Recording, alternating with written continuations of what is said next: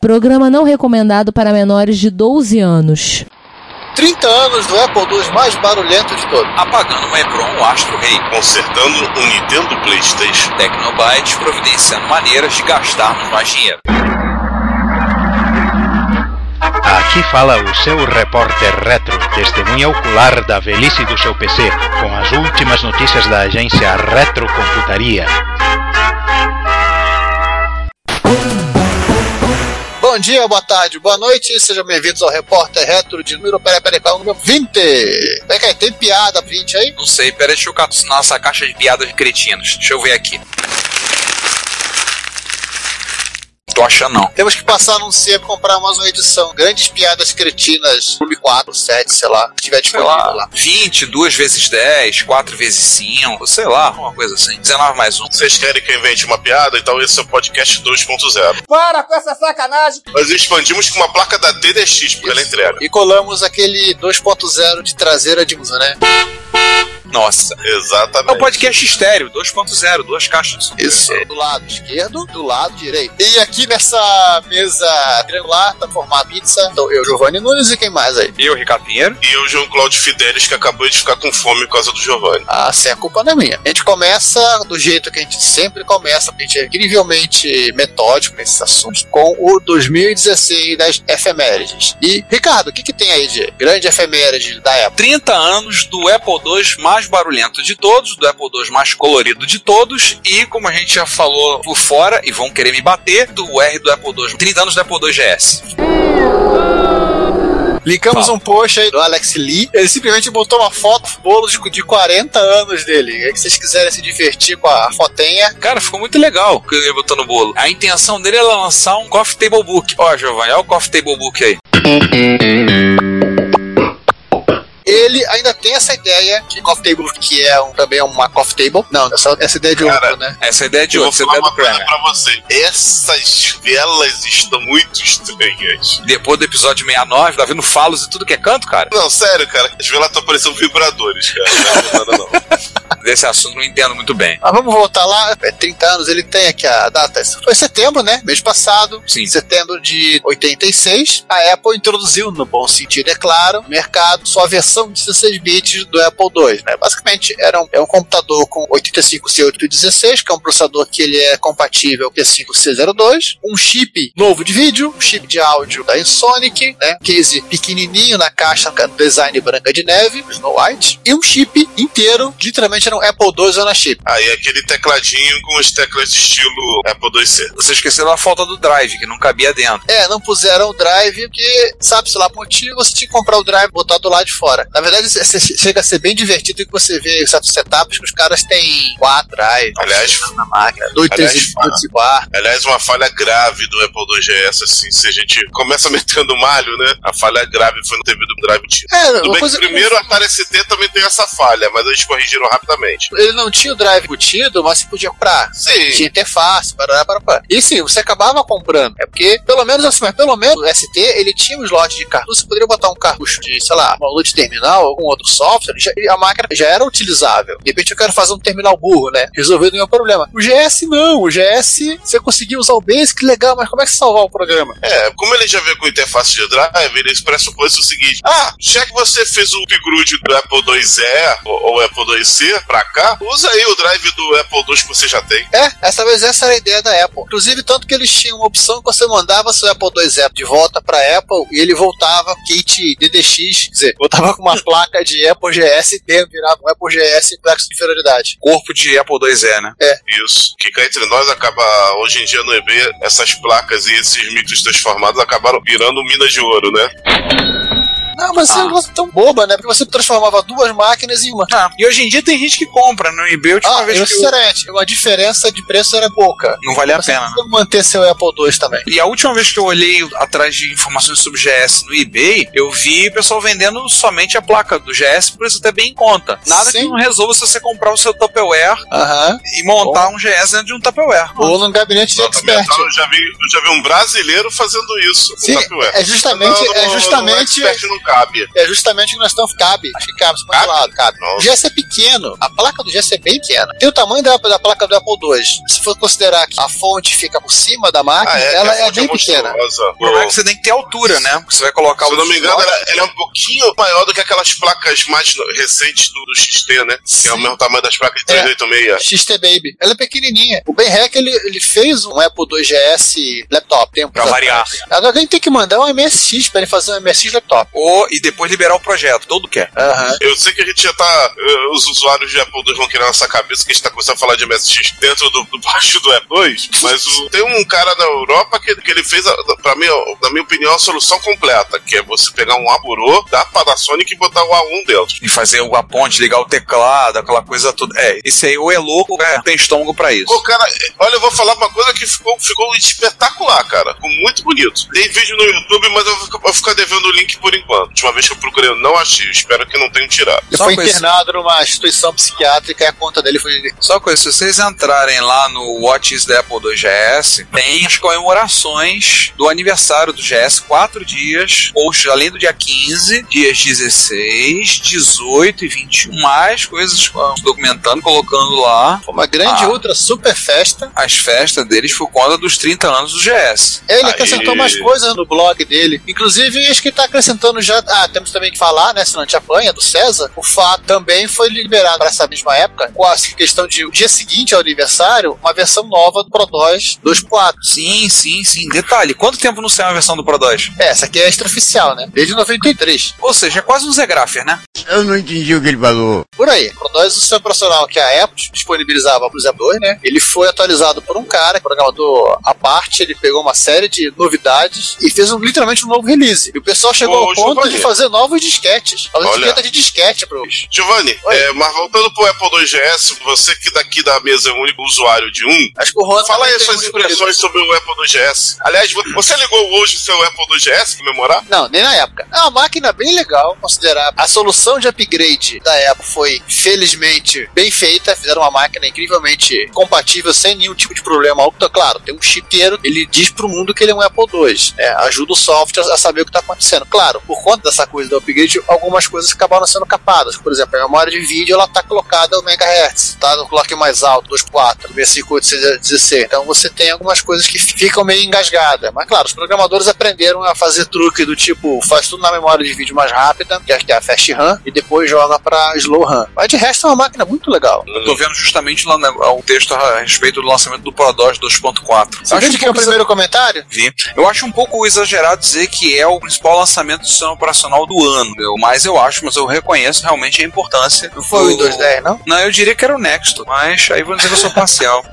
Ou o Fusix. Mas assim, eu, eu acho que eu reconheço que realmente é uma das coisas. É, muito, é extremamente importante. É, Eu acho que é um dos mais importantes, sem sombra de dúvida. Mas o mais importante, bem, contra, é um tanto quanto tanto. É, a primeiro, controvérsia. come- pra quem não viu, o primeiro comentário é do Juca, né? É o do Juca, nosso chapinha, lá da Metamáquina, que então, colocou o comentário lá falando lá que ele perdeu a oportunidade de dedicar esse lançamento para os 30 anos do Apple II GS. Aí o outro disse: não, não, não foi esquecido. Tá no README dentro do disquete do Pro 2 2.4, tá lá. Do mim? É, no README. Aliás, é um troço bem legal que o Alex Lee faz aqui. Tese não tem, nem, não tem muita relação, apesar do site dele ser específico do Apple II GS, é que ele tá conseguindo recuperar uma monte de, software de Apple II em 13 drive e 13,5, que saiu pro Apple II C Plus também. Então, inclusive, ele tem organizado software peteado de DOS 3.3 para rodar no GS e rodar em Pro 2. Então, assim, vale a pena você fuçar às vezes, mesmo que você não tenha o GS, né? Você fuçar a página dele, não só pra ficar vendo os screenshots. Às vezes ele tem, tem um inventário de quase todo o software que saiu pro GS. Até o Vaporware. O Vaporware não foi solidificado, né?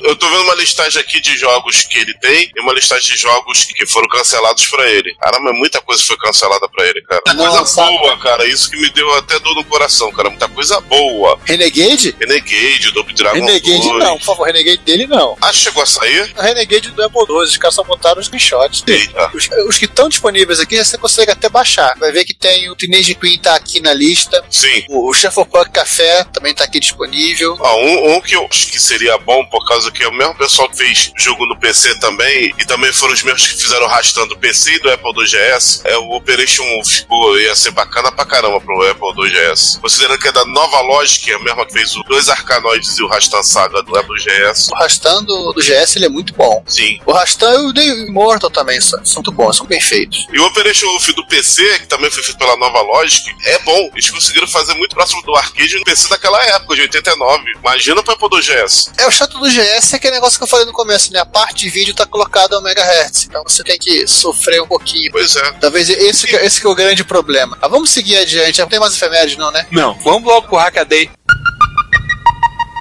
Vambora, vamos RC aí, Roberto Carlos. E aí nós começamos com duas notícias do RC 2014. Aí você vai perguntar, o que que é o RC 2014? O RC 2014 é um computador com o Z80. Nós já chegamos a comentar sobre ele em algum episódio? Eu acho que sim, eu tenho uma breve lembrança distante de algo parecido, fala dele ser citado. E ele é um computadorzinho totalmente modular, você pode comprar as peças, ele trabalha tudo com daughterboards. E nas daughterboards você vai colocar a RAM, ROM, porta serial, clock, processador que é um Z80. Ele vem com um Basic ROM e você pode interagir a partir do porta serial. Em resumo, ele é bem estilo computador dos anos 70, né? Em termos de. Sim, ele é um, sing- é um single board computer com alguma coisa que parece um Buzz S100. E tem outras coisas que você pode ter, alguns periféricos você pode ligar, por exemplo, como o I.O. digital, matriz de LED, os blinking lights, depois que fizeram no prédio lá na Alemanha gostaram da ideia, usar um Raspberry Pi Zero para saída de vídeo e um tecladinho. Então você pode comprar, tá aqui, esse primeiro post que tá lá falando dele, que nós temos no, no Hackaday, ele traz do kit com as peças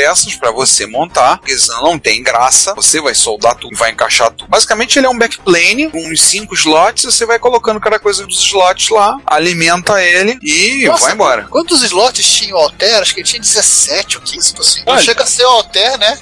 Ah, diz passagem, basic dele em ROM é um basic derivado dos kits da Nascom do final dos anos 70. E vem é uma cortesia de, de um sujeito que nós já falamos antes por aqui, do Grant Searle. Então, quem quiser ver, montar o seu próprio computador, dá pra fazer. Inclusive, aí tem coisas interessantes, já tem um código no GitHub, projetos de hardware para ele, alguns exemplos de programas em Basic. Por exemplo, se vocês olharem lá, tem o pessoal que ligou ele na saída de vídeo e o cara fez o tradicional desenhar o fractal do Mandelbrot. Desenhou o Mandel, por quê? Porque era preciso desenhar ele. É mesmo, é?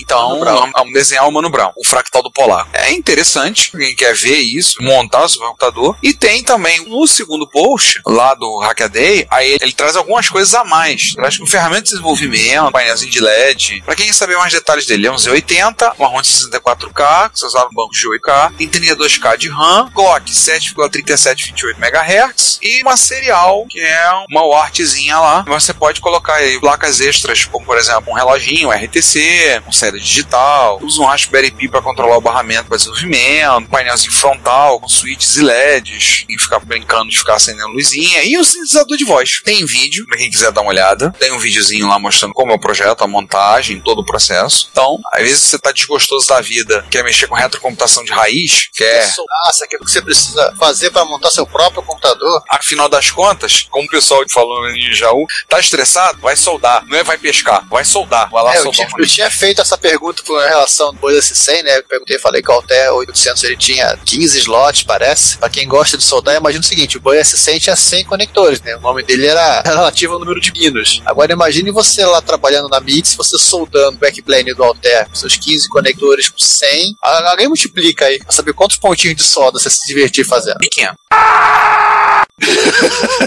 Haja paciência. Não é à toa que os caras demoravam pra entregar em máquinas. E aí, saindo do RC 2014, tem um papo sobre resistores. Olha, que resistirem. Poxa, É, Resistance Futile. Agora uma coisa, o pessoal do Hackaday tem feito uma série com componentes eletrônicos, né? Eu já vi recentemente, a gente falou uma sobre capacitores, não foi? Eles falaram sobre capacitores. No repórter retro anterior, nós citamos que eles falaram sobre diodo, filme. E agora eles estão falando de resistores. Hum, estão explicando. Olha, tem um resistor em formato supositório aqui. Oh my cara. Resistores a série? A série. É um spin-off da série de O do filme. pra que serve o resistor, né? Qual a função prática deles e tudo mais, né? Nossa, até as pulguinhas SMD, tá? Se você tá brincando de querer aprender eletrônica, vale a pena dar uma lida. Eles terminam o artigo com Resist More.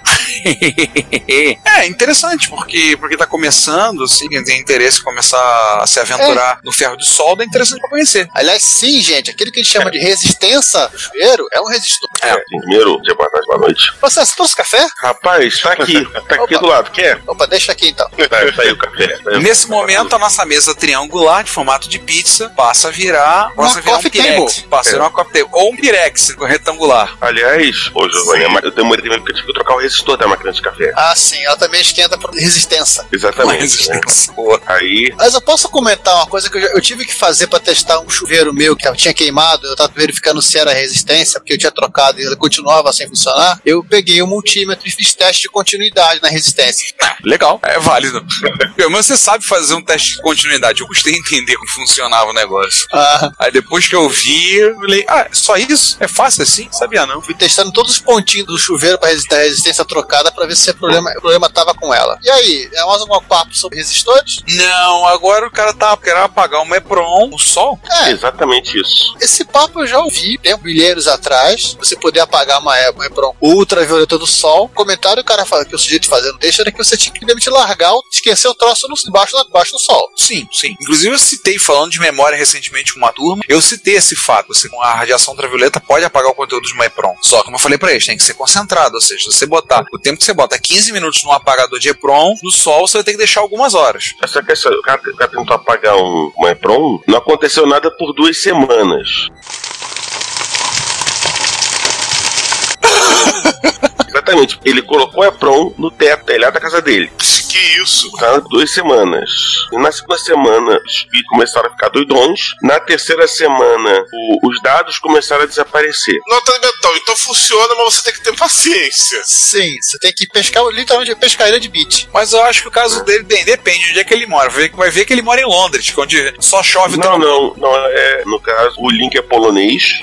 mais um, Mas mais um no Brasil, em um dia, tá descarregado, então vai dar certo. Talvez uma semana. Não, não Eu sei, lembrei- não. César, César, eu Não, lembrei sim. agora de, de Vancouver. Parece que, cho- que chove 320 dias por ano, Assim, se ele fez é, no verão europeu, julho, que é longo. julho, agosto, se os dias são bem longos e é extremamente quente, de repente vai ser duas, três semanas pra apagar uma Apple. Obviamente, com o risco da Apple não está funcionando. No caso dele, funcionou. Ele pôde reaproveitar a, a Apple. Verão europeu, assim, como falou o César, o, o dia, assim, ainda mais que horário de verão, vai começar a anoitecer lá para as 10 horas da 9 e meia da noite, e dependendo do local, principalmente o sul da Europa, é quente e seco, é muito quente. E muito Tal- talvez demore um pouquinho menos no sul da Europa. Assim, a ROM é uma velha e boa 74HC, Não, 727 C256. a 2706. Ah, não, tá certo, que eles usam 74HC pra ler os bits. Aí um Arduino Mini pega esses dados e jogou, jogou um SD e botou um PNG que ele usou. Ou seja, ele fez um, literalmente uma animação de como a radiação ultravioleta vai matando seus dados no Isso. decorrer do período. Isso, essa que é a. Que no final de contas é um risco, mas no caso dele, como ele usou um 27C2 que pode ser reprogramado, é mais uma. Em algumas épocas não, né? Tipo, usou uma vez,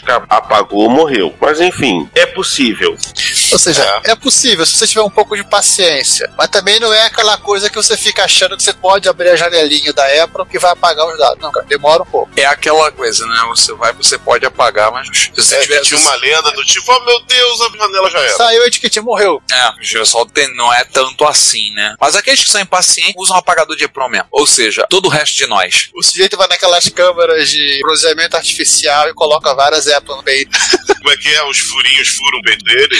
Você já viu a caixa de apagador de EPROM que o pessoal da Tecnobytes usa? Cara, é uma caixa com quase um metro de comprimento. Aí uma vez eu perguntei, por que isso tudo? Ele falou, já viu quanto EPROM tem que apagar aqui? Aí abre lá e bota um monte, fecha, deixa cozinhando as EPROM lá em 15 minutos. Banho-maria. Tem gente que usa aqueles, que é menorzinho, né? Aquela câmara ultravioleta pra guardar a escova de dente. Hum, Que vem, você compra na- nos melhores sites chineses de quinquilharia do bairro. é uma boa opção, né? Então, vamos falar dos concertos? Claro. Vamos falar de levantamento dos mortos? Vamos? Então, Rise from Your Grave. Rise from your grave.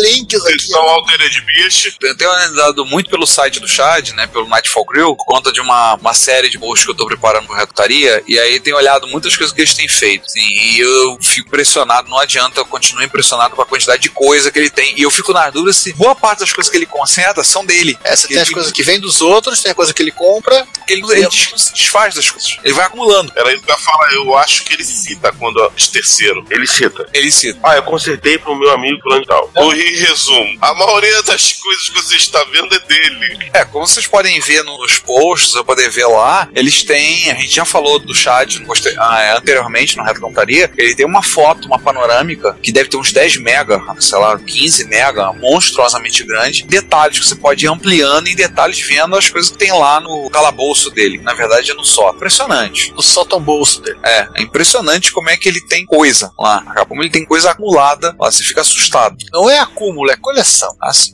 ah, desculpa, desculpa. Acúmulo é uma coisa que não tem ordem, não tem propósito, não tem sentido. Isso tem, tem sentido, eu acho. Tipo, faz sentido pra mim, então tá beleza. Tá valendo. Então a gente tava falando, ele teve um reparo de um Commodore 64G. O G é o Commodore 64 para Alemanha. É o modelo alemão. Né? Não necessariamente ele G de Jam, mas ele é um modelo europeu. O modelo. Quando saiu o 64C, o pessoal encheu o saco na, na Commodore, nos trolls de fórum, que ele, ele é diferente do Subhard. Então eles lançaram o Commodore 64 todo bege, mas com a carinha do, da caixa de pão ainda, que é o 64G. O defeito era tela preta, ele trocou um MOS 7707 e a anotação dele é a melhor. A placa-mãe foi consertada várias vezes. O Tech provavelmente em uma vida pregressa foi um açougueiro.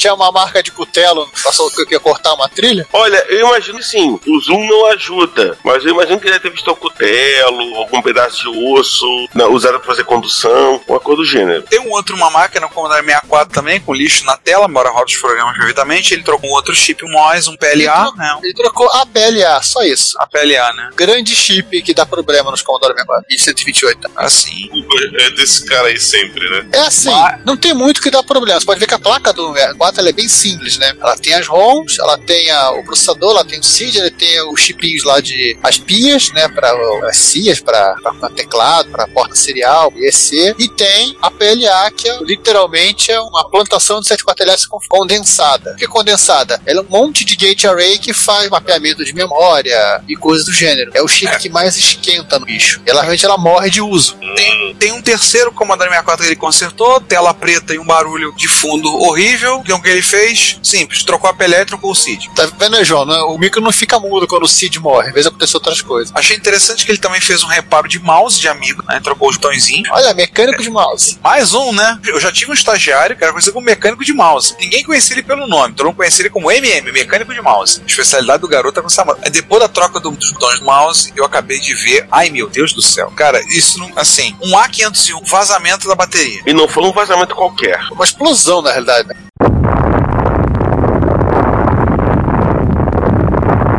Sim. Cara, foi um vazamento de responsa. Foi um negócio que, cara, dá, dá pena. Dá, dá um dó no coração só de ver. Pior que isso é muito comum de acontecer. Que estrago. Muito comum. Cada Olha, vez que eu olho isso, eu lembro dos meus eu MSX tô de vendo, eu, interna. é, eu tô vendo a última foto aqui, tô lendo o Shuei aqui, por algum motivo eu lembrei de Akira. A bateria desintegrou. Cara, assim, é, é, é, dá dó, dá na tristeza ver. Como esse negócio correu a placa. Que estrago faz. Aí ele fez uma micro gambiarra aqui, né? Literalmente ele deu um jeito, limpou, passou verniz, lixou, deixou a grande cicatriz à mostra, porque não tem muita opção. Não tem jeito. Não tem. Do jeito que corroeu, acabou. Vai, vai passar da vida com a Você tem um pedaço aqui que você consegue ver até o restinho de cobre, ou de epóxi, né? Você vê aonde chegou a, a corrosão. E tem uns três resistores sem noção aqui que não, nem se tocaram do que estava acontecendo. Explodiu o mundo do lado deles e eles.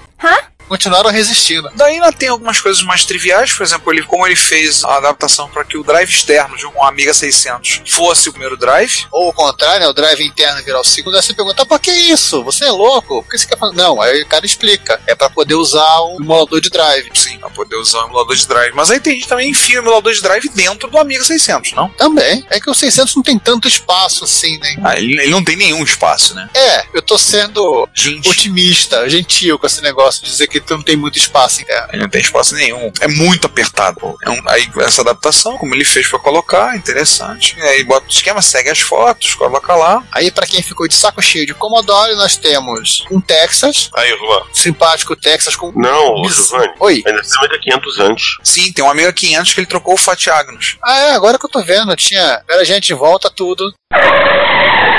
Tem mais Commodore. Tem um, um aqui que quando dá o boot aparece o pedindo, pedindo disquete, a imagem parece toda zoada. Toda Pedindo- arriscada. Toda arriscada. Literalmente. Parece fe- que o amiga desaprendeu a desenhar. O que, que ele fez foi basicamente trocar o Fat Agnus. Agora o problema é com esses integrados que acabam sendo uma situação complicada, né? hoje em estoque, né? Fica- Tem muito lugar com estoque. Isso que ajuda. É, na Assim, Europa, nos Estados Unidos. Ah, enquanto, tá. enquanto tiver, vai. Ah, por exemplo, a PLA, Commodore 64, ah, mas o- a PLA é um chip antigo, você tem que torcer pra ter estoque. O tiozinho lá da Individual Computers, ele tem, não sei se é uma CPLD ou uma PFPGA, que ele faz na pinagem, no, acho que é 40p do caso do Commodore 4, e uns jumpers de configuração pra se definir qual é a PLA que esperar, e que você pode substituir componente moderno. Tira um e bota outro. É, você põe um F- uma FPGA ali, você põe um programável ali que resolveu o teu problema de ter uma PLA, de ter que ficar, ficar caçando uma PLA de, de estoque antigo. Só já levantou, levantou as, as equações da PLA e o cara recriou, pronto, resolvido o problema. Ah, interessante. Fat Agnes é mais difícil. Acho que talvez a solução técnica seria, muito provavelmente, botar um FPGA aí, ou um CPLD, um chip programável que fingisse ser a dita cuja, ser uma É, das é. meninas. Falando nisso, saindo dos Commodore, a gente sabe que o Chad tem um fraco Commodore, mas aí vendo. ele, ele botou a mão no TI 994. Não é o TI 994A, é o TI 994. Que é, não, é, é, o- qual é é a o? É, o VDP e o tecladinho bagabiloso.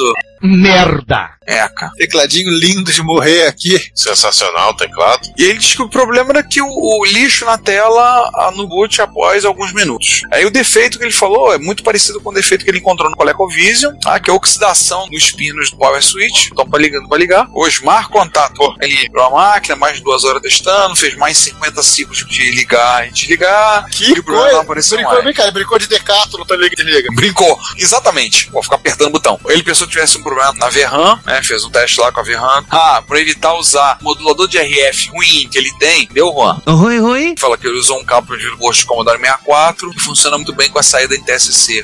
Ah, a caixinha de RF dele é um trambolho. Essa saída de vídeo, eu fiz um adaptador meu TI para sair áudio e vídeo, né? Ali um cabinho de AV com dois RCA fêmea a partir do conector. Eu descobri que também é a mesma pinagem do Atari 800. Então eu fiz um adaptador que serve para os dois. Ah, legal. Agora vocês não vão poder testar com o Commodore 64 porque esse CPU é diferente.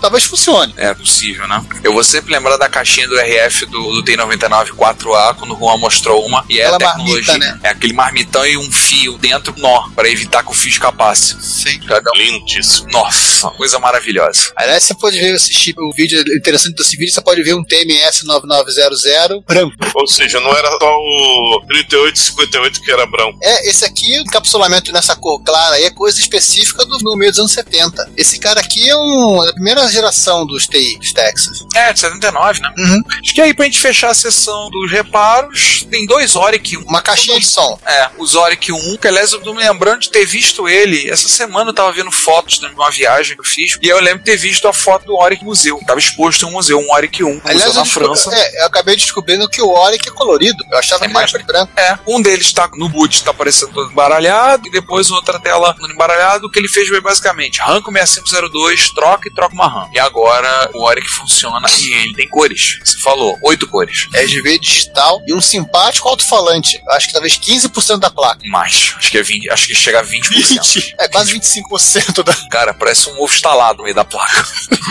E o próximo vai ser hoje, assim, pra molecada mais nova, que vai entender, parece um daqueles receptores de Sky da vida, DirecTV, o cara colocou no meio da placa. É verdade. Pra uma televisão de Playmobil. Nem TV literalmente, né? É. Bem, o outro Oric tava mudo. E aí ele testou, discutiu um capacitor eletrolítico zoado e ele trocou o capacitor. Simples, né? Simples assim. Olha, testador bem simpático aqui, testa a capacitância. Eu vi, parecia um pager, né? É, eu achei que fosse um tocador de MP3, por isso que eu fui dar uma olhada no zoom, dar um zoom aqui, porque era isso. É, a primeira coisa que me veio à cabeça foi um pager. Um tocador de MD.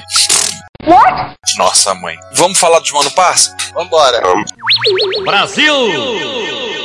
Primeira coisa, hoje nós temos três fatos para contar. Primeiro, o que a Tecnobyte anda fazendo? Como nós falamos lá no início, a Tecnobyte está tramando novas maneiras de arrancar o nosso dinheiro, seus projetos interessantes. Então, eles estão fazendo um monte de testes com a TecnoWarp. A Tecnowarp não está pronta, eles tiveram problemas com algumas máquinas, alguns Apple II brasileiros para funcionar, eles estão testando, pretendem encerrar essa dor de cabeça logo, estão correndo para fazer isso, estão doidos para botar na rua. Lançaram um novo lote de OPL4 Shockwave, então eles têm mais, são 12 ou 15 para vender. Eles tinham comprado os componentes e tudo lá, e aí lançaram o lote. Uma coisa que talvez interesse a alguns MSXeiros, eu espero que a muitos, expansor de slots. A Tecnobyte está tá fazendo um expansor de slot que é aquilo que todo mundo pedia há muito tempo. Um expansor de slot com flat, para você poder encaixar no seu micro e botar o expansor em cima do gabinete ou outro lugar que não seja grudado no micro. Você vai Acho- pegar os- aqueles mini expansores e espetar no seu expert, já fica esquisito. Experimenta espetar tipo no Sunny, que os slots estão em cima, não é inviável. A Tecnobyte está acabando o expansor. O projeto do expansor está montado, estão fazendo os últimos testes, estão vendo agora para a questão de fazer a caixa do expansor, estão vendo questões de custo. tudo. A intenção deles é começar a fazer a pré-venda dos expansores agora em. Então, se você estiver atento olhando o site deles, talvez você tenha alguma novidade sobre isso no momento que vocês estiverem ouvindo isso. E é possível,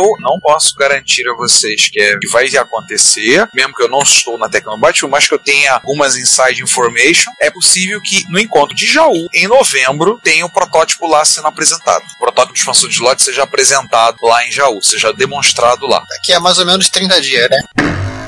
No momento da gravação, né? Mas quando vocês Não, estiverem ouvindo. não, daqui a mais ou menos 30 dias, no momento que vocês estão ouvindo agora, porque vocês acabaram de baixar o episódio.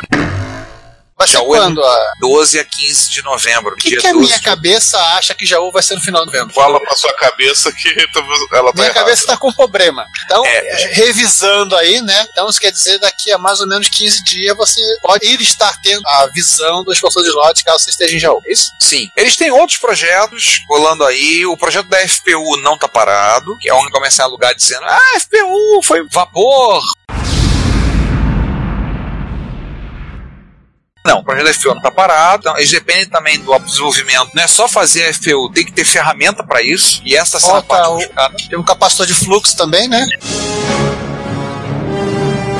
A parte mais complicada é a parte de desenvolvimento de software. Tem gente trabalhando com isso lá com eles, mas isso tá dando certo, tá dando trabalho. Isso aí vocês sabem, ninguém pode viver de reta computação hoje em dia. E então Por mais que alguns tentem, é, por mais que alguns tenham, e muitas pessoas acham que é possível, então elas se sentem no direito de ficar cobrando quando é que o projeto sai. Aliás, o bicho ansioso esse tal de ser humano, né? Como tem nego ansioso. Vai lá, entrega o produto, ou chega lá na situação lá do Asa e conserta, entrega pro cara do Asa fazer o reparo, e no dia seguinte tá, já tá pronto, já tá pronto, já tá pronto. E aí, já consertou? Dia seguinte, o cara vendo o tracking dos correios saiu para a entrega, já ligou, tá pronto. Tá nessa base, entendeu? Alguns já estão nessa sangria desatada. Calma, gente. Mas os projetos continuam. Estão rolando, estão fazendo coisas, estão tentando fechar. Essas são as novidades do site. E ideias eles têm sempre. Assim, é como eu tava conversando com o Rogério, ele virou o que, que você acha de fazer isso, isso, isso, aquilo? Não adianta, não lembro, tá? E essa ideia, assim, de fazer isso? Acho que isso é viável. Mas quando tem algumas ideias interessantes que saem, e eu não vou ficar falando pra vocês o que sai, daqui a pouco vocês estão mandando e-mail pro Asen e fica lá, Asen, e aquele cartucho? Vai sair quando? É, Vai sair cadê o quê? cartucho de interface de cassete pro R? Pois é, afinal, acho que quando deve ter gente querendo usar fita cassete no tubo R. ou então, cadê o módulo que transforma o ST em GT? Não, melhor ainda, o cartucho que acrescenta o botão de reset pro Hotbit.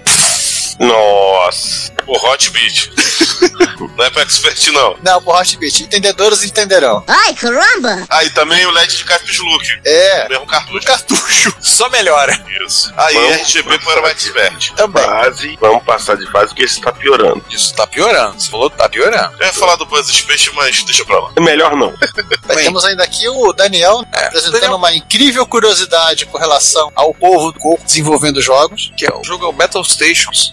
A gente vai dar meio que um spoiler que ele, ele mostra o- algo que os caras utilizaram para acrescentar, digamos, abre aspas, um segundo canal de áudio no som do Coco. Não vamos falar muita coisa porque queremos que o pessoal vá lá e assista o vídeo e se divirta também a constatação. Sim, sim, sim. Mas nós assistimos, tá? Agora, uma, uma terceira coisa de falar, além dessa, essa nem tá na pauta, mas vou falar rapidinho, que é o projeto que o Luiz Luca tem tocado, que é o projeto clonar a MA20 para MSX. Tá bom, o que que é MA20? É, o que, que é M20? MA20 é um cartucho que você espeta no seu MSX1 e ele magicamente vira um MSX2. claro, corrigindo as questões do projeto da M620, isso está sendo um projeto mais discutido pelo grupo de WhatsApp. Então, quem acompanha os grupos de WhatsApp de MSX sabe que o papo lá, de quando engata no assunto técnico, sai de baixo. Caraca, é verdade. Sai Eu de sempre baixo. achei que a primeira regra do, do grupo de WhatsApp é você silenciar e não prestar atenção no grupo de WhatsApp. Não, isso é a primeira regra. Mas quando você resolve quebrar essa regra e prestar atenção, você fica apavorado com a quantidade de discussão técnica que sai. Você olha assim, caramba, perdido. Eles estão fechando. doente digitando no celular. web.whatsapp.com. Em resumo, é tanta mensagem que até o Ricardo, quando, que não presta atenção, é, reparou, prestando. reparou isso. Ah, e eles estão fechando esse projeto, correções, e aí é um projeto que o Luca está desenvolvendo, junto com a participação de algumas pessoas, como o Luciano Cadari, o Fábio Ricardo de Curitiba, o, o Leonardo de Brasília e outros estão fazendo esse projeto. Então investindo, tá fazendo, tá, em breve teremos aí um cartucho você vai espetar no seu MSX1 e ele pum, vai virar um MSX2. Viraram um turbo RGT, não? Não, não, não. Isso ainda não. Ainda não. Ainda não. Próxima vez, quem sabe. É, quem sabe? Ah, tá saindo. É uma coisa que não estava na nossa pauta, mas que tem rolado essa discussão, acho que vale a pena a gente citar. É, não é tem- curioso. Não tem URL por aí, mas aguardem e confiem. Agora nem confiram. Confiem não. Deixa eu não falar muita coisa certa. O... Eu falei confiem, confiem que vai ter alguma coisa. Mas confiem, não confiem porque a gente não vai saber quando, não sabe quando vai sair.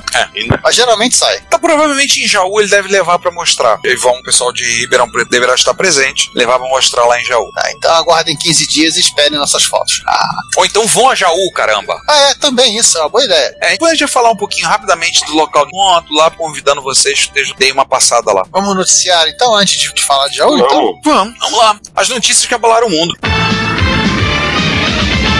João, comente com a gente essa notícia curiosa aí. Ah, vamos lá. Logo de cara, o concerto de um Nintendo PlayStation. Hã? What? Tudo errado. Também conhecido como o CD-ROM do Super Nintendo, o lendário. Bom, pra quem não sabe da história, eu explico. É, explica pra quem é do Xbox 360 pra cá. É, vamos lá. Há muito, muito tempo atrás, isso lá em 1990 para 91, ou seja, pouco depois da gênesis do próprio Super Nintendo, Quando a Sony e a. Nintendo estavam em love, né? estava em lobby. Pra quem não sabe e, e tá de fora, a Sony teve uma pesada participação no des- desenvolvimento do Super Nintendo, incluindo que o chip do Super Nintendo foi feito pessoalmente pelo Keiko Taragi, o pai do PlayStation. Foi ele que desenvolveu os chips de áudio. E segundo o próprio, ele diz que o chip de som do PlayStation ele é código compatível Só não é pino compatível para ele não ser processado. Exatamente. Nessa época, muito se discutia na necessidade do AD11 para CD-ROM. A NEC, eh, posso dizer, com seu PC Engine, ela, primeiramente, ela lançou em 89. A SEGA, no final de 1990, acompanhou o Mega CD, ou Sega CD, vocês queiram. E a Nintendo estava com o projeto também de ir na onda do CD, porque CD era a medida do futuro.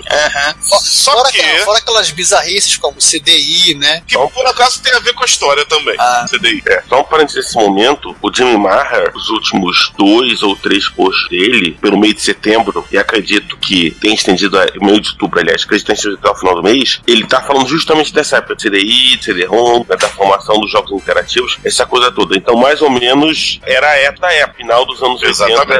Pô, o CD era o futuro, como é que a gente vai transformar o CD em algo usável pela indústria eletrônica? Enfim, fecha parênteses. Exatamente. Então, as duas empresas estavam num projeto que seria o AD1 do Super Nintendo. Seguindo a tendência da SEGA, ele teria outras capacidades de processamento para levar o pobre e fraco chip do PlayStation 1, que por acaso é, é- é uma variante do pobre e fraco chip do Apple 2GS, já discutidos. E, aliás, tem, tem uma coisa que o, quem portou o Another World, o Out Choose World do Amiga para o Super Nintendo, usou um Apple 2GS. Então, aquela versão lá do Apple 2GS, de certa forma, é irmã da versão do Super Nintendo, ou pelo menos uma prima. Esse CD-ON, ele foi muito enrolado até que a Nintendo, nas portas de uma SES, agora não me lembro se foi a de 92, ficou o projeto, sem comunicar a Sony. A Nintendo alega que do tipo, ah, que a Sony queria ter participação dos royalties da venda dos jogos e, e- e do AD1. Coisa engraçada que eles não leram o contrato, né? Isso devia estar no contrato, mesmo que em letras miúdas. Então, faltou óculos ou, ou lupa pra Nintendo. Em kanjis bem miudinhos e cinza bem clarinho. Exato. Acho que, que o pessoal da Nintendo é míope, né? E na época, você passou essa. Foi anunciado em SES, a, a, a Sony não sabia, a Sony foi soube junto com o público, a Nintendo quebrou o contrato, provavelmente ela deve ter pago uma multa aí, mas eu não sei com, como isso aconteceu, e se acontecer, de forma amigável ou jurídica, provavelmente sim. Ou briga de É, gangue, e né? anunciou, e anunciou uma parceria com a Philips para o desenvolvimento desse aparelho, que também não aconteceu. O Nintendo falou que ia aderir à tecnologia do CDI, pausa para risos. No final, como compensação para a Philips, que o rompimento foi amigável, um par de anos depois, a Nintendo liberou os direitos para Philips exportar ou desenvolver jogos com as franquias Nintendo, que gerou atrocidades como os dois piores jogos de Zelda da face da Terra, Mario Hotel, né? dois jogos esquisitos, o Mario Hotel e essas esquisitices. Então, gente, essa- CDI, tipo, é, vamos combinar coisa. Toda vez que a gente, tipo, gente fala em CDI, o ouvinte tá do nosso lado, já começa a soltar uma gargalhada e já começa a perguntar, tipo, qual é o tamanho da merda que fez. Vocês sabem onde eu... Ah, você ter uma ideia de como é que a Nintendo tava. Vocês querem é saber? Vocês querem tava? saber aonde eu vi um CDI? Chega a ser parecer uma coisa de universo paralelo. Aonde? Eu vi um CDI Aonde? no Brasil, é metade da década de 90, na Radio Shack do North Shop. Nossa. Radio Shack. Se eu não me engano, eu acho que por importação apareceu alguns aqui. Assim como o Laser Active numa loja em Madureira sendo vendido. Madureira, subúrbio do Rio de Janeiro. Ah, esse- Madureira Shop, pra ser exato. Já é uma coisa É. assim, bem universo paralelo, né? Você tá falando de Radio Shack, Brasil e CDI. É. Voltando. Aí o que, que acontece? No caso da Nintendo, ela tava tão perdida nessa época, mas tão perdida, que ela cometeu logo depois o Virtua Boy. Então tá, tá explicado que a Nintendo, pra quem só acusa a SEGA na pós-Mega Drive de fazer suas cagadas, a Nintendo pós-Super Nintendo também as fez. Excesso de confiança. Aliás, eu vi um Virtual Boy no Paraguai, nesse mesmo ano. O Virtua Boy, que é o pior portátil de todos os tempos. É, é o- é o- é o primeiro por- É. videogame portátil que não é portátil, tem que ter uma mesa pra usar. É o único produto que a Nintendo tem vergonha, ela tirou do site oficial qualquer menção ao Virtua Boy. Então, pra quem ainda duvida, é, foi fracasso mesmo. O único produto da Nintendo que vendeu menos de 100 mil unidades, não me engano, vendeu 79 mil unidades. A Nintendo tava totalmente perdida. Isso, isso culminou num projeto quase desastroso do Nintendo 64, que foi salvo pela Rare, pelos jogos da Rare. E o resto é história. a Sony. É, é, e agora a gente volta pra Sony, né? Lá tá os E do outro lado- da Sony, e do né? outro Viram lado a aquela, Sony. ma- aquela maluquice e se perguntaram: esse troço que a gente tá fazendo há não sei quanto tempo aqui. Exatamente. Vamos continuar fazendo isso aí. Lembrando que a Sony não era marinheira de primeira viagem, como muitas pessoas falam. A Sony, lá no início dos anos 80, tentou fazer um videogame que ela cancelou, foi descoberto recentemente. E a Sony Computer Entertainment, antes de ela lançar um videogame, existiu desde a época do MSX, fazendo jogos Pra máquinas japonesas. pa- para o próprio e depois a Sony Computer Entertainment, ela o braço dela chamado Sony Mage Soft fez jogos para o próprio Super Nintendo e para o Mega Drive, só de pirraça, na era dos 16 bits. Aqueles jogos do Hulk, que é até bem legal, o Drácula, Bram Stoker, que, que não é tão legal assim, entre outros, foram feitos pela Sony. Mas, João, jogo baseado em filme raramente consegue ser uma boa. Pois é, o, o Hulk foi. O Ah, não foi Drácula baseado no não. filme, foi baseado no quadrinho. Não, o Hulk é baseado naquele do Capitão Gancho, Steve Spielberg. Ah, Hulk, ah, sim, eu tô entendendo Hulk. Ah, esquece. Não é Hulk, não. é Oh, Hulk. é, esquece, esquece. É, esquece, esquece, esquece. Não tinha filme do Hulk nos anos 90, Só com o Luffy rindo nos anos 70. nos anos 70 também. Então, é, virou história.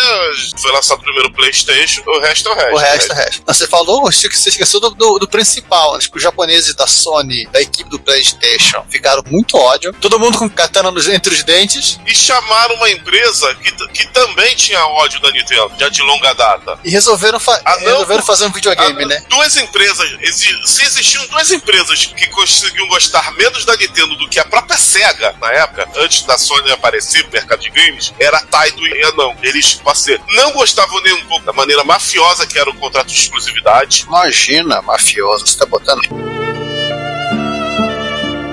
Eles meio que quebraram o contrato de exclusividade quando saiu o PC Engine, principalmente a, a não, que praticamente foi uma das primeiras third, não a Hudson Soft e a própria NEC, a lançar um jogo PC Engine, e a Taito, posso dizer, foi na, foi na onda. Tanto é que também eles lançaram, antes do contrato de exclusividade acabar, jogos para o Mega Drive e Master System. Ou- seja, tudo isso antes de 1992, que é quando o contrato de exclusividade acaba. Então a, a Sony, ela chamou a não, que não tinha um videogame próprio, devia estar ali na, na, na Berlinda, e também tinha como rival a SEGA. Lembrando que no caso da Namco e da SEGA era, um- uma rivalidade mais saudável, não era um ódio que a Namco tinha pela Nintendo. E sim, se alguém achava. é- é eu vou ficar devendo o link aqui, mas eu vi uma entrevista fez um ex-cel da Namco, da Taito, que agora eu me lembro, que ele falava que ele discutiu com o Yamaguchi. Sei, obviamente que ele falou isso depois que o Yamaguchi morreu. Sim, houve um arranca-rabo feio entre a, a Namco, a Taito e a, e a Nintendo. Apesar disso, elas não deixaram de fazer jogos pra plataforma Nintendo, que ela vendia. É, inimigos, inimigos, negócios à parte. Exatamente. Então a Namco foi a primeira empresa tanto a, a fazer jogos para PC Engine para o PlayStation. No caso do Mega Drive não, não foi porque teve algumas empresas que fizeram antes, mas estava no primeiro escalão ali, uma das primeiras também. E aí sim, a- é o resto, né? A história é história. A Sony resolveu lan- lançar o console com apoio, apoio de outros inimigos da Nintendo e, bem, PlayStation 4. E ela conseguiu até amigos e amantes também seduzi-los. Com a, a Square, que depois viria a se unir com a Enix, virar a Square Enix. Uhum. Aliás, a própria Enix também, né? As duas, a Square e a Enix, separadamente na época, estavam morrendo de amores pela Nintendo, faziam RPGs diretos. Ela conseguiu seduzir até amantes. Sim. E o, o produto final disso, né, foi essa coisa que muita gente acreditava que não existia, era um boato, né, o tal Nintendo PlayStation, que era o console que a Sony lançaria, seria um Super Nintendo com CD-ROM, PlayStation. O pessoal achava que não existia e no ano passado descobriram um protótipo, um tiozinho fazendo rolo acabou ganhando um troço desse, mostrou pro filho, virou notícia. Alguns sites de videogame até falaram que era, era fake, isso não existia. Justificaram e mostraram, explicaram porque era fake. No final a máquina não funcionava direito, apareceu na mão do Ben Hack. A gente não quer dar muito spoiler dos vídeos também, né? Apareceu na mão do Ben, do ben Hack. Ali vocês vão ter o resto da história, a máquina desmantelada, um comparativo dos consoles de CD-ROM da época, que é bem interessante, uma coisa que o Ben Hack fez para demonstrar o que, o que, que ele tinha de diferente dos correntes. E por fim, né, o seria o vídeo, é o Ben Hack desmantelando o bicho para poder fazer o troço funcionar. E o terceiro vídeo, que é o bônus, né, que é o lance, como ele fala, não, não chegaram a ser produzidos jogos em CD-ROM do Nintendo PlayStation. Então, mas o CD-ROM não tá funcionando, mas eles conseguiram achar via malucos de internet, digamos, o, o canhão compatível para fazer a troca. Provavelmente devia ser família PlayStation esse, leitor. É, no vídeo lá ele tá falando o modelo, inclusive. Ele é um pouco diferente, porque parece que eles usaram um modelo de protótipo, né? Que a- tem uma pinagem, não é uma pinagem, mas tem uma, um acabamento de um jeito, mas de resto é a mesma máquina. Vocês podem se divertir com a coleção de wire-up, vídeo e todo o resto. Claro, eu só, só enfatizando mais uma vez, né? A Sony fez o PlayStation ódio no coração para mostrar pra Nintendo que conseguiria fazer um videogame muito melhor. E sem Mario. Essa é a parte que faz alguns entrar em pânico, né? Contorcerem e dizerem, como assim, sem Mario? Sem Mario. Não, não, nada de Mario. Vamos passar para a próxima? Vai lá. E a próxima notícia, aí essa eu vou deixar pro Giovanni explicar. O GL Frontier, o Elite 2 em OpenGL. O que, que é esse negócio, Giovanni? Você que andou testando esse negócio. É, vamos em, em partes. O pessoal do Neozid, do Virtual Fan, ele há um post muito antigo que eu achei assim, por acidente tá, do site dele, ele comenta da existência desse cara. E ele explica a história, acabei indo lá pra conhecer. Basicamente, é um feito em 2006. O sujeito em inglês, né, e tem o nome dele no post aí. Alguém pode me ajudar? Tom Morton. Tom Morton, ele pegou o, o Elite 2 ou Frontier do Atari ST, ele rodou ele dentro de um emulador e extraiu a parte de execução, né, seria o desa- desassemblado, arrancou tudo que era acesso de hardware, transformou isso numa coisa como fosse um bytecode de Java, mas uma máquina virtual de Motorola, né? Conectou dentro dele os acessos normais para abertura de arquivo e companhia e o acesso a vídeo em OpenGL. O que, que ele produziu? Ele produziu uma versão baseada na ST do Frontier em OpenGL, que é o vídeo que vocês podem ver lindo e maravilhoso, gráficos bem definidos e o som sendo tocado em OG. Maneiro. Bem interessante, é razoavelmente fácil de compilar. Depois que você dá uma, uma fuçada no Stack Overflow para descobrir quais são os bugs que não deixam. O software já tem pelo menos 10 anos, né? Algumas coisas mudaram no compiladores, mas é fácil de compilar, dá alguns warnings, mas roda. E vale a pena a diversão, roda muito bem. Ah, interessante. Podia ter uma coisa pra facilitar também esse processo, não? Então uma coisa, um makefile, É, alguma eu- coisa ajudasse? Não, ele tem o Makefile. Ah, tem tem dois fazer- tipos de Makefile, pra vocês terem uma ideia. Eles têm o Makefile C padrão e tem o Makefile que usa assembly de 386, 2 bits. Eu compilei direto em 64, então eu rodei a versão C. Hum, entendi. É interessante porque você tem mais ou menos equivalente, você tem, hoje em dia, você tem, como é que chama? O, o Elite, que é a versão toda escrita em Objective-C. No! God, please, no! No! Objective-C não, o KML, falei desculpa, que tem versão para Linux, para Windows e para Mac e outras plataformas, onde o save game é um arquivo em XML. Sim, primeira coisa que eu fiz quando instalei foi lá adaptar e botar o dock. Eu não me envergonho disso. Eu admito que eu sou uma zebra para enfiar a nave dentro da estação. Então, Você não aprendeu a fazer baliza com a nave espacial ainda. não, não. Eu eu não sou bom de baliza dirigindo, vai querer que eu seja bom de baliza com uma nave espacial. Aham. o, então, é, tem isso, é o Elite, mas é o Elite Elite 2, né? Quem conhece sabe que o Elite 2 mudou muita coisa, ele tem coisa diferente. Desde que ele tem opções de, por exemplo, trocar de nave e você. Não, você, outras você situações. aterriza, Você você... aterriza no planeta, exatamente. Também você ter a parte da inércia que, ele, ele considera, coisa que o Elite original não considera. É, o Elite original tem coisas que não considerou porque ele não conseguia, coitado. Haja Ha- Haja processamento, haja máquina, haja tudo. Haja máquina pra isso, né? Isso que não dava, né, coitado? Não dava pra querer muita coisa, né? Não dava pra querer tanta coisa assim dos, dos o Elite original tinha. Mas o, é interessante pra se ver, botar, seria interessante de alguma maneira a gente facilitar o processo pra. Não, o Makefile tá lá, né? É só você instalar bonitinho. Tem que fazer uma, uma pequena edição. Eu tenho que ter que depois mandar o e-mail pro cara pra se é que ele ainda mantém esse projeto, só pra botar só o comentário que ele tem que. Do, uma- do único detalhe que tem que ser feito em um arquivo. Só isso. É. É, a sintaxe, é a sintaxe do GCC que mudou em 10 anos, né? É, é que nem o, o- o LHA, que não tinha suporte ao formato do PMARC, o pessoal fez umas mudanças para poder fazer ele ter suporte. No MSX você poder abrir o formato PMA. Eu, tive, eu peguei, fiz umas modificações lá, coisa besta, e funcionou. Aí eu até submeti pro pessoal do Ultimate MSX FAQ para colocar lá, que era uma coisa importante. Você queria abrir, você conseguiria com isso abrir arquivos PMA no Linux. Uhum. Eu até submeti a eles lá, nem sei se tá lá, deve estar. Eles devem ter colocado, devem ter mantido em algum lugar, devem ter mantido isso. Mas é interessante formar isso, porque senão isso aí é preciso, né? Esse tipo de informação é necessária. Não é todo mundo que fica, consegue fazer isso, as coisas, né? Eu normalmente sou um dos que não consigo. Mas não se preocupe, eu deixei bem razoavelmente documentado o que precisa ser feito para resolver o problema, mas nada muito sério. Se eu que sou um pereba conseguir resolver, então qualquer um consegue. É a próxima Com, notícia. com ou sem convicção. com sem convicção. A gente é picareta mesmo. E já que andou aí discutindo PowerPoint, condição, coisas todas, a gente fez um post extremamente picareta, né? Sobre convicções e que velha é seu PC. Sim, sobre convicções, sobre PowerPoints e sobre Fudebase. Então, E por algum motivo as pessoas gostaram. É. Lindo, lindo, lindo, show, show, show. Boa. Mas enfim, esse não é um podcast sobre dizer que esse não é um podcast. MSXTKCP único no Mercado Livre. é, lembrar, né? né? Todos gostaram e enfim. Assim, Como é que é produto para colecionadores? Ah, bom, faltou esse, né? Produto para colecionadores. Mas, cara, a gente tinha que ter que triplicar o tamanho desse negócio. Quer dizer que Chega até comentar o PowerPoint linhas. né? Eu ia ter que triplicar. Ou então tirar a mídia e reclamar que não mídia. Como assim não tem mídia? Você queria mídia, ô, Giovanni? Três portas, midi, mid out e o pass-through. Então tá. Mas, gente, esse não é um podcast sobre como o Márcio montaria um computador. Bem lembrado. E, enfim, aí eles gostaram, bola pra frente. Daqui a pouco os picareta vai falar o quê? Que a gente é picareta? A gente é picareta mesmo, caramba. É, vocês não sabiam disso? Nós fizemos a Harvard School of, of Picaretation. né?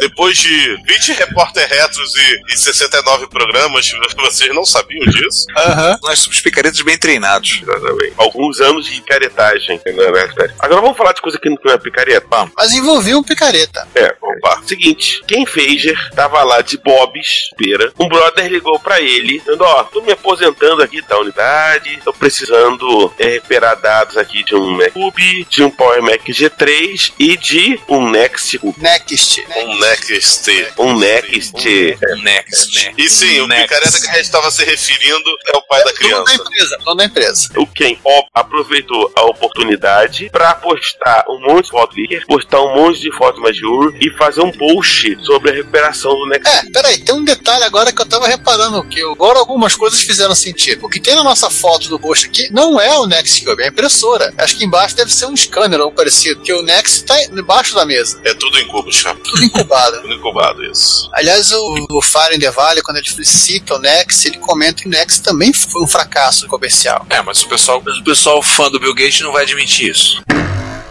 Não, do Bill Não, do Gates. Jobs. Bill Gates, não, desculpa, do Jobs. É, porque ele já vinha com todo o software necessário, então ninguém se preocupava em fazer software para competir com o que já vinha. tem uma coisa, né? Quer dizer, o Jobs entrou num mercado que era completamente diferente do mercado que ele trabalhava na Apple. É o mercado de workstation, que é o mercado mais caro, que é o mercado que se espera uma série de coisas que já vinha no computador, que não se esperava que o computador doméstico da vir, tinha que vir na workstation. Sim, eram várias contrapartidas. O- A Workstation eram muito mais caras, mas vendia assim, volume muito menor que a contrapartida do software. Software, várias coisas, né? É, no Muitas final. vezes você fazia o software, você não vendia. Você fazia o software porque Ou o então cara fa- comprava uma Oxygen pra justamente fazer o software para o problema dele. Isso. Ou então bancava uma de Sharp. É, e fazer o, o X1008K. É, se, vo- se vocês não sabem, o slogan dele era Personal Workstation. É porque personal arcade ia ficar meio chato, né? É, não iam levar muito a sério. É, mas eu, eu continuo falando. O X68000 era o no mesmo nicho em termos de mercado do Amiga. Lembre-se de Cybercops, policiais do futuro. Nossa. Cybercops. meu. É, o, o efeito daquele seriado foi feito. Eu sei. Não, não, Não, tô falando. Não, ô, João, você lembrou de Cybercops. Isso é o, Eu- é o fato. Isso aconteceu. É porque a única coisa que o X68000 fez que todo mundo, pelo menos no Brasil, viu.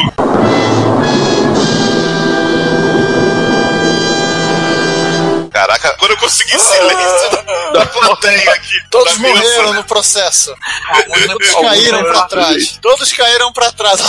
Alguns estão infartando agora. Porque assim, o Fire in the Valley fala o seguinte: que o Jobs teve dois negócios, que quando ele vendeu todas as ações da Apple e saiu, e saiu com raiva. Uma A foi Pixar. Hã? A Pixar. a Pixar, né? E também a Nex. No final, uma deu certo, a outra não. Uma deu certo porque pegou um contato com a Disney também, né? A outra, a Nex, no final, assim, eles reduziram o lance da venda do hardware para focar na lançar o software o sistema operacional em outras plataformas, né? tanto que tinha o Nex para rodar em Workstation HP, para rodar em Sun, para rodar no próprio Nex Hardware, e uma versão que posterior, que sei lá por volta de 96, que é 95, acho, que era para PC, para 4.6. No final, a Apple acabou comprando o sistema operacional Nextstep para equipar, né, para ser adaptado para equipar e virar o que hoje é o macOS 10. Parte dessa compra, Jobs, foi em ações da Apple. Né? Na época, a Apple estava indo por lá. E, ao contrário do que alguns poderão dizer, e os amigos do Jobs até ficaram surpresos com a decisão dele, aquilo que ele recebeu de ação da Apple, ele vendeu.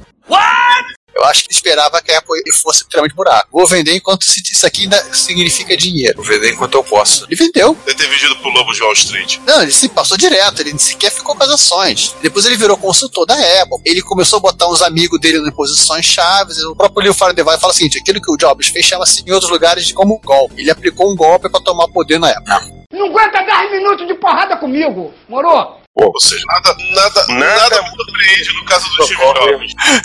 É, não é nada muito diferente do que ocorre quando eu tô preso É. pelo mundo afora. Sim, é, ele falava aquele negócio: não sou apenas um consultor, nem tenho ação. Puta, Enfim, Ah. vamos fechar Vambora. essa sessão com um negócio que acho que muita gente ficou chocada e ficou também calada, uns 5 segundos sem saber fazer. A SEGA fez videogame, beleza. Sim. A SEGA fez computador, beleza. A SEGA fez um sistema digitalizado. Hã? What? Ah, sim, é verdade. E não, eu não estou chocado. João, pra você ser chocado com alguma coisa que envolva videogame nesse podcast, a coisa tem que ser muito bizarra. Vamos ser honestos. Isso é verdade. eu, eu tenho que concordar com você, César. Ou seja, eles fizeram um editor mega ultra super sofisticado pra você fazer tile. É, usando mesa digitalizadora ou caneta ótica, dependendo da versão. E sabe qual é a, a parte que eu acho que não tá escrita aí? Pitfall 2. É que isso virou tendência no mercado japonês. Ai. Tem uma outra matéria que eu vi, e eu acho que é dessa mesma fonte aí que veio essa aí, que a SNK também fazia a mesma coisa. Aparece Fatal Fury, né? É Fatal Fury 3 sendo o cenário e os sprites sendo feitos exatamente na mesma virou tendência. Esse rádio pequeno aqui, fácil de trabalhar. O livro Mas do... a SEGA pelo- parece ter sido a pioneira nesse É. processo. Eu posso estar falando por causa do título, né? Pitfall 2. Isso aqui, mínimo, são os gráficos da versão do SG-1000 do Pitfall 2. Na versão do arcade, pra ser É exato. do arcade? Ah, tá. Porque a, a SEGA pegou alguns contratos com algumas empresas americanas pra fazer arcades baseados nos jogos dela. Por exemplo, o Pitfall 2 e o Shoplifter, que a gente conhece até aqui no Brasil, que, que ficou muito famoso. Teve outras empresas também que fizeram a mesma coisa, por exemplo, o Spelunker e a Irin fez o arcade antes de portar pros videogames e pros computadores japoneses. Esse negócio aqui de desenho de gráfico lembra do livro Bible Adventure, que eu não lembro o nome dele do autor agora, mas ele comenta sobre a empresa que fazia versão pirata de jogos de game pirata, né, não eram licenciados pela Nintendo, dos Estados Unidos, com temática cristã. E o cara comenta que ele- que eles, eles seguirem pra essa vertente, eles faziam uns joguinhos muito sem noção pra Nintendinho, e eles tinham um editor, um editor de gráficos, que era- era- rodava direto no Nintendo, olha que maravilha, e que você desenhava com o JPEG, e era horrível de se trabalhar. Sabe qual era o nome do editor? Não não era o nome oficial, o nome que eles deram, e acabou pegando. Ah, coisa Hell. Hell. Depois eles conseguiram fazer um software de que o pessoal desenhava no PC e convertia os gráficos, que era mais fácil. de contar também. Bom, então vamos terminar. Vamos agora terminar com os comentários? Vamos comentar. Sempre lembrando que nós não comentamos comentários do Porta Retro, o que significa que nós temos comentários no, episódio, né, o 68, o Upgrade Time, na parte A. O pessoal tá comentando, inclusive, né? Vou comentar mais aí. Oi, comenta mais aí, gente. Começar a, como, como, começar a xingar esse pessoal para de comentários de volta? Boalho tá aqui dizendo, vixe, Arcanoide lendo porta que não existe. Tá com cara de trava mesmo, mas não deixa de ser bizarro.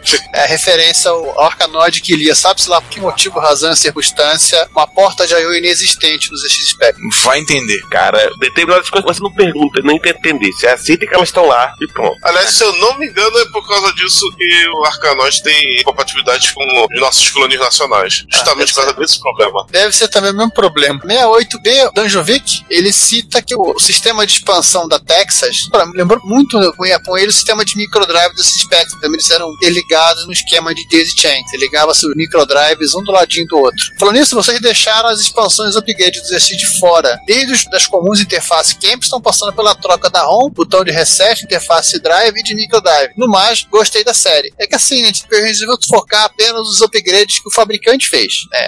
Senão a gente vai ficar fazendo um episódio cíclico com 50 partes, ficar parecendo aquelas novelas que não acabam. Novela americana, né? É, Dinastia. Não, não, peraí. Dallas. Dallas.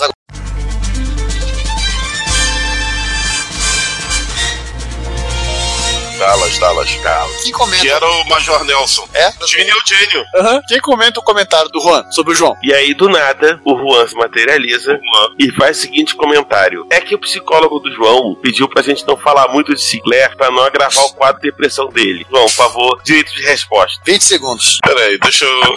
Cara, Você quer mandar ele pra aquele lugar? Tá bom, a gente deixa. Manda e te mete o pi. não, vou- não vou comentar nada. Réplica. Ah, não, o Juan não tá presente. Mas ele tá editando, ele pode triplicar à vontade. Não, não vai triplicar, eu não deixo. Eu não fiz réplica, ele não vai fazer tréplica. É verdade, Bom. concordo. Ele perdeu o direito à trap. Perdeu o jeito até. Continuando então o comentário do Juan, mas você tem razão. O método Daisy Chaining, trenzinho da alegria em inglês. Nossa, trenzinho da alegria. Eu tô imaginando aqui, trem da alegria. eu- Continuo Não, não falando, preciso comentar. Não pense nisso, não pense Não nisso. É rigorosamente o mesmo. Preciso realmente comentar, tá vendo aí? Preciso da alegria. O método de chaining é rigorosamente o mesmo do TI-99. Cara, mas, tipo, o que, que a pessoa tem que inventar em daisy chaining? Pena Só se ela quiser que não funcione. Aí, beleza, inventa. Eu vou fazer uma, fazer uma analogia a uma música famosa. O método é o Crazy Train, música do Ozzy Osbourne. Agora aquele momento que a gente, depois de falar de todo mundo, a gente fala da gente. A hora dos recadinhos da paróquia, essa coisa toda. Vamos falar da turnê mundial do Ricardo? Não, de novo não. Turnê mundial? Ué, suas andanças na Europa? Pô. Não é turnê mundial. Pô, cara, eu fui à Europa em Não, não. 2014, pomba. Não, é turnê europeia. Turnê europeia. Eu fui à Europa em 2014. Mas, aliás, a propósito, o senhor falou no episódio 69 que eu conheço muito bem o Red Lights of Amsterdã. Cara, eu só visitei o bairro uma vez. Conhece mais do que eu, então, então conhece muito bem. É, isso, Ah. isso gerou intriga, isso gerou polêmica. Ricardo, Ricardo, Ricardo dormiu no quintal durante dois É, qual dias. coisa que aconteceu, Ricardo? Ficou sem janta. Ela tava. Como é que tá? Ela tava. Ela foi na. Quando a gente foi no New Allen, que é o bairro. E se ela não tivesse junto, teria apanhado de toalha, molhada. Só virou pra mim e falou: Peraí, o que, que você conhece desse bairro? A gente tava junto com você, eu conheço tanto quanto você. Eu falei: Ah, eu falei, até brinquei, não posso espalhar. Ela ficou lá dizendo isso, brincou do fato. Então falou de mim, falou que eu conheço. Não conheço nada, não, assim. Falando sério agora, assim, não, hoje em dia o bairro de Red Lights Light, ele é bem menor do que já foi na época do jogo, né? O jogo foi feito Red Lights of Amsterdam, que eu não lembro se eu já joguei, eu acho que não. É, Se eu não me engano, foi em 86 que esse jogo saiu. ah, então o bairro era muito maior. Eu fiquei hospedado num hotel, tem um termo bonito pra dizer, pé sujo, em Amsterdã, que em 80 Uma birosca. é, era quase isso, né? Pra não conseguir abrir os braços dentro do quarto. É que em oito... vê que você é suspeito, hein? Não, cara, não- tinha menos de 2 metros de largura o quarto. Tinha 1,60m de Porra. largura. Porra. Em 86, esse, essa não era um rua era, quarto, era uma alcova. era um corredor. Tinha dois camas de solteiro, uma pia, um armário e uma TV onde dava pra ver Record Internacional. Sim, eu parei pra assistir Cidade Alerta. Eu sintonizei Cidade Alerta. Pra desespero da minha esposa com viúvas, né? Tinha legendas em holandês? Não, não. Não, direto com áudio em português. Tudo em português. Mas não tinha É. qual, com, com o comandante Abilton, não, né? Tinha, tinha, Ah, devia ter. direta. Já com tinha. o comandante Abilton. Caraca, sabe o que isso significa? Não, era o Marcelo Rezende. Não, não é o. Mar- Não é o. Esse não é o problema. O problema é que, eu- que tem- deve ter muito brasileiro na Holanda. Muito. Não, nem tanto. A Record, que consegue se facilitar, você pega a Europa inteira. É, eles têm transmissão específica por lá, eles têm muita coisa. Ele tem inclusive muita coisa que é gerado sinal em Portugal para É. brasileiros que moram no exterior. entendeu? Então, ele- É, Portugal até entendo, agora o Holanda. Não, não, eles têm sinal gerado, mas eles transmitem na Record Internacional pra uma coisa pro inteiro. Mas tem algumas coisas que são geradas lá. Então, João, assim, é, é tudo juntinho lá, é, pega por acidente. pega por tabela. Era esse hotel que. Essa rua onde ficava o pé sul, onde a gente ficou, aqui embaixo é um coffee shop, e em cima era o hotel com cheiro de maconha.